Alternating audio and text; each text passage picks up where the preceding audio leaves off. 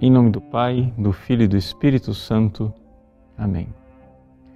Meus queridos irmãos e irmãs, hoje Jesus nos conta a parábola do semeador.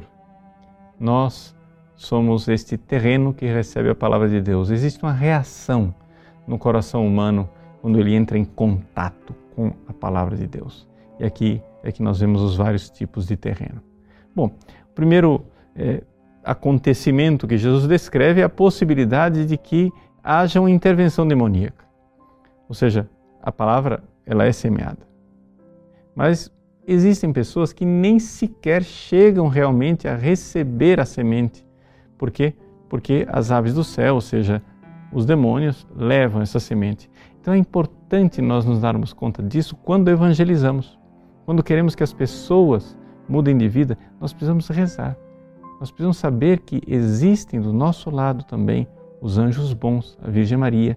Nós precisamos pedir à Virgem que envie os seus anjos para preparar a conversão dessas pessoas para que a palavra não se perca. Mas existem aquelas duas reações é, que dependem mais de nós. Não é? A semente que caiu nas pedras, a semente que caiu no meio dos espinhos. A semente que caiu nas pedras é aquela pessoa que não quer sofrer infelizmente, hoje é tão comum, tão comum, tragicamente comum, as pessoas acharem que podem seguir o Cristo, mas seguir um Cristo sem cruz. Nosso Senhor disse: Quem quiser me seguir, renuncie a si mesmo dia após dia, tome sua cruz e me siga. Mas ele disse isso por quê? Porque ele gosta de ver a gente sofrer, ele é um sádico. Nada disso. É que nós somos, infelizmente, terrivelmente egoístas. E sendo egoístas, não há uma outra maneira de nós entrarmos na dinâmica do amor a não ser renunciando a nós mesmos. Então, aqui nós precisamos entender, uma vez que você recebe a palavra de Deus, você precisa entrar no amor. E não há, não há como neste mundo marcado pelo egoísmo, nós vivermos o amor sem sofrer. Ou seja, haverá o sol.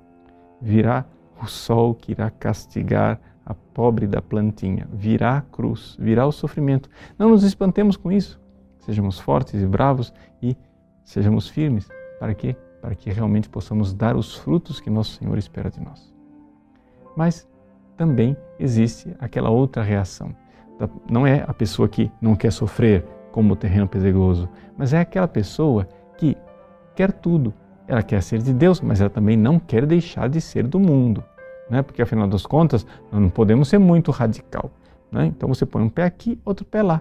Ou seja, você agrada a Deus, acende uma vela para Deus e outra para Satanás. Você quer viver na igreja, ir à igreja no domingo, fazer as coisas, pagar o seu dízimo, ser um bom cristão, mas, como ninguém é de ferro, eu também tenho o direito né, de ir nas baladas, e ir no motel com a namorada, eu também tenho o direito de beber todas, eu tenho o direito de ver todo tipo de filme indecente porque todo mundo faz e nós somos cristãos nos tempos modernos, nós não podemos agora nos desvincular desta realidade terrestre.